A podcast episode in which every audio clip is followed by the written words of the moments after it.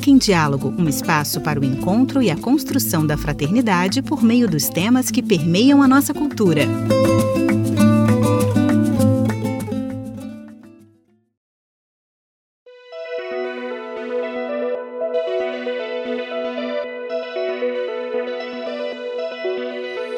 Comienza otro episodio de América en Diálogo, producido por Cidade Nova de Brasil.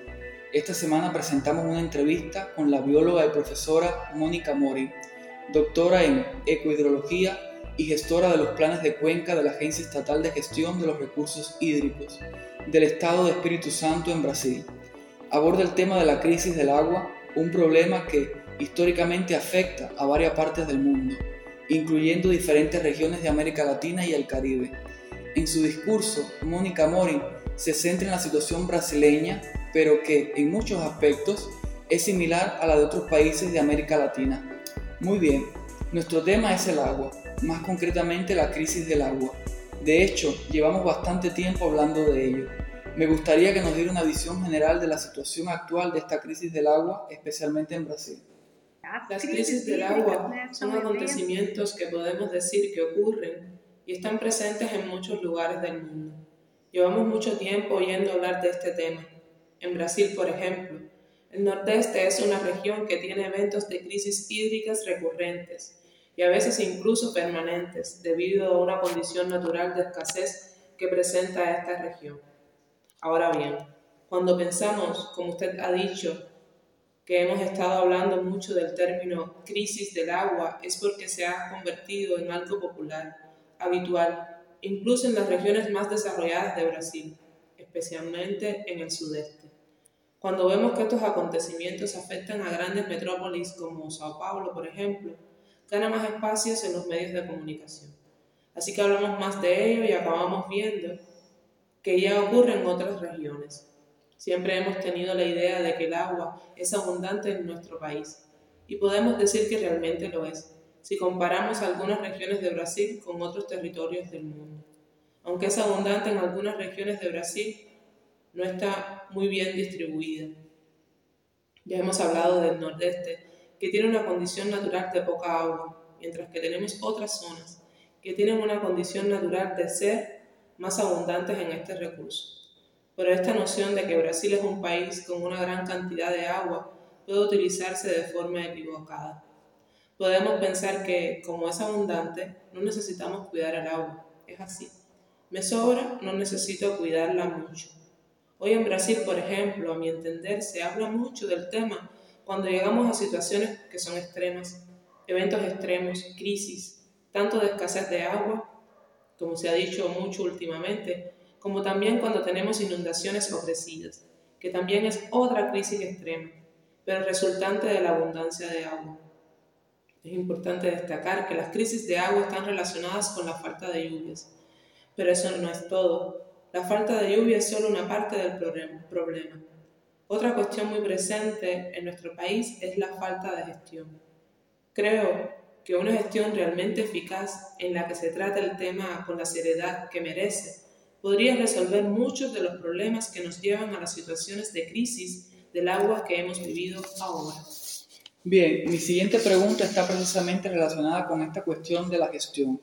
¿Cómo evalúa en términos generales el desempeño de la gestión de las políticas públicas en relación con este tema, si es que existen, en los diferentes niveles de gobierno, federal, estatal y municipal? ¿Qué puede decirnos sobre este tema en Brasil?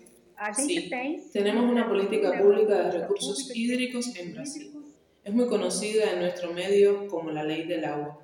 La Política Nacional de Recursos Hídricos es de 1997 y todos los estados brasileños tienen sus respectivas políticas públicas estatales de recursos hídricos.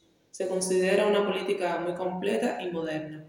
Es una política muy bonita, con unos fundamentos muy interesantes. Uno de los fundamentos que incluso me gustaría destacar aquí es el hecho de que la gestión del agua, según esta política, debe ser descentralizada y participativa, lo cual es muy importante, muy interesante, sobre todo cuando pensamos en la democracia, la ciudadanía y el reparto de responsabilidades. Según esta ley, el agua es un bien de dominio público y los ríos pueden ser tanto de dominio de la Unión. Cuando tenemos un río, por ejemplo, que atraviesa dos o más estados, como cuando el río cuya cuenca hidrográfica está toda dentro de una sola unidad de la federación, decimos que es un río de dominio estatal. Los municipios también participan en la gestión del agua a través de lo que llamamos entidades del sistema de gestión de recursos hídricos. Estas entidades son instituciones formadas por personas que conforman un sistema de gestión.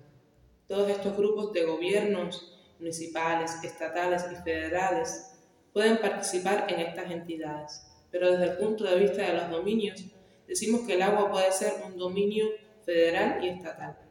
La gestión del agua está directamente asociada a los ámbitos federal y estatal. Si pensamos un poco en las acciones de los gobiernos, esta política de recursos hídricos tiene lo que llamamos instrumentos de gestión. Es como si fueran herramientas que se utilizan para poner en práctica esta política. Uno de estos instrumentos muy conocido es la asignación, que es una especie de autorización para utilizar el agua. En el ámbito de la planificación, los gobiernos han sido muy activos en la elaboración de estos instrumentos de gestión y planificación, llamados planes de recursos hídricos o la clasificación de las masas de agua en clases. También observamos que los gobiernos actúan en situaciones de escasez y otros acontecimientos extremos en la resolución de conflictos sobre el uso del agua. Sin embargo, en mi evaluación, creo que las acciones de los gobiernos pueden mejorar, especialmente si empiezan a reconocer el agua como un factor de vida y desarrollo, tanto a nivel local como regional, y un factor fundamental, un insumo fundamental para todos los seres vivos y todas las actividades. Creo que si los gobiernos hacen de esto un punto importante, una prioridad en sus políticas, podría mejorar mucho su actuación en este sentido. La cuestión del agua debe ser tratada como una prioridad, tanto para los gobiernos como por los usuarios y representantes de la sociedad. Es fundamental que todo el mundo se implique en este asunto. La gestión de las denominadas cuencas hidrográficas se realizan en Brasil mediante comités. Los representantes de la sociedad civil también forman parte de estos comités. ¿Es eso correcto? ¿Cómo funcionan estos comités? Así es. ¿Recuerdas lo que dije sobre el sistema de gestión? Que la gestión del agua es descentralizada y participativa. Así, la misma ley que instituye la política de recursos hídricos también instituye el sistema de gestión. Este sistema está formado por instituciones y estas instituciones están formadas por personas. Por lo tanto, es un sistema de personas cuyas acciones están relacionadas directamente o indirectamente con agua. Si pensamos así, todas las personas tienen alguna relación con la gestión del agua. Y los comités de cuenca que menciona en su pregunta son órganos colegiados que gestionan el agua en las cuencas fluviales. Estos comités están formados por representantes de la sociedad de tres sectores en la mayor parte del país, que son las autoridades públicas, los usuarios del agua y la sociedad organizada. Es muy importante decir que son los comités los que deciden los usos del agua en la cuenca que gestionan, arbitran los conflictos, aprueban el plan de recursos hídricos, que es ese instrumento de planificación de los usos del agua. Pueden definir las directrices de otros instrumentos como, por ejemplo, el otorgamiento de concesiones, como he mencionado en la pregunta anterior y suelen trabajar con el apoyo de la Agencia de Gestión de Recursos Hídricos, tanto nacional como estatal, y son responsables de la gestión del agua en la cuenca hidrográfica. Esto es muy importante para que la sociedad lo entienda. En primer lugar, hay que conocer estos comités, entender el trabajo de estos órganos colegiados para poder reforzar el papel que desempeñan. Empezamos a hablar de crisis y me gustaría preguntarle, ¿Qué es lo que se necesita fundamentalmente para superar esta crisis? Hoy en día, ¿qué iniciativas son necesarias y en particular, qué pueden hacer los ciudadanos de a pie para contribuir a ayudar, si no a resolver, al menos a minimizar el problema de la crisis del agua? Creo que la superación de esta crisis requiere que reconozcamos que las crisis, por desgracia, se han convertido en acontecimientos recurrentes y frecuentes las crisis del agua dejaron de ser eventos ocasionales hace mucho tiempo. Hemos visto que estos problemas ocurren todos los años. Al mismo tiempo, hay una falta de agua o una inundación. Se está produciendo de nuevo una inundación que está sacando a la gente de sus casas y causando varios problemas.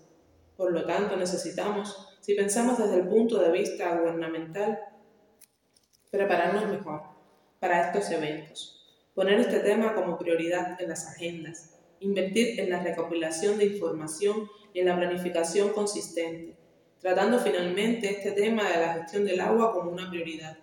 En el caso de las iniciativas por las que preguntaba, creo que es necesaria una verdadera implicación de los responsables, especialmente de los, de los gobiernos y de, las grandes, y de los grandes usuarios del agua.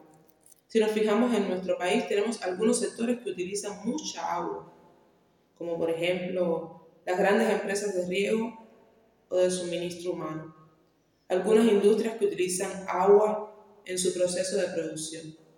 Por lo tanto, es necesario que haya una verdadera implicación de todos los responsables. En este caso, los gobiernos tienen la responsabilidad de iniciar, de llevar a cabo un debate en este sentido. Veo que muchos gobiernos actúan como una especie de pastor, el que empieza y el que dirige. Los grandes usuarios tienen un interés directo en la disponibilidad y la calidad del agua. Y la mayoría de las veces estos grandes usuarios grandes regantes, industrias, también tienen recursos financieros para poner en práctica algunas acciones que pueden mejorar la eficacia del uso del agua. También tenemos en Brasil un gran número, una enorme cantidad de pequeños usuarios, principalmente pequeños regantes, que deberían participar en esta articulación de los distintos responsables y partes interesadas. Pero estos pequeños usuarios deben participar con el apoyo de los gobiernos, y de los grandes, y de los grandes regantes, con el objetivo de mejorar su forma de utilizar el agua. Con ello tendremos una mayor eficacia en el uso del agua y evitaríamos el despilfarro. Otra cuestión que he tocado mucho en mi trabajo es poner en práctica los procesos de planificación ya elaborados. En Brasil tenemos un plan nacional de recursos hídricos que se ha llevado a cabo incluso en este momento. La mayoría de los estados brasileños ya tienen sus planes estatales de recursos hídricos y muchas cuencas hidrográficas de Brasil también tienen planes de recursos hídricos. Estos planes muestran la situación y lo que se necesita que hay que hacer. Así que poner en práctica, sacar del papel, de la estantería, estos procesos de planificación ya elaborados es otra iniciativa importante que involucra a estos responsables de los que he comentado antes. A mi entender, el ciudadano de a pie, además de hacer lo que todo el mundo ya sabe, evitar el despilfarro, utilizar el agua de forma inteligente y racional, también puede implicarse en la gestión del agua, participando en los comités de cuenca hidrográfica. Los comités se reúnen periódicamente. Estas reuniones son públicas y han sido virtuales ahora, en este contexto de pandemia en el que nos encontramos y a través de esta participación el ciudadano pueda conocer el plan de recursos hídricos de la cuenca en la que vive e identificar formas de contribuir a la puesta en práctica de este plan.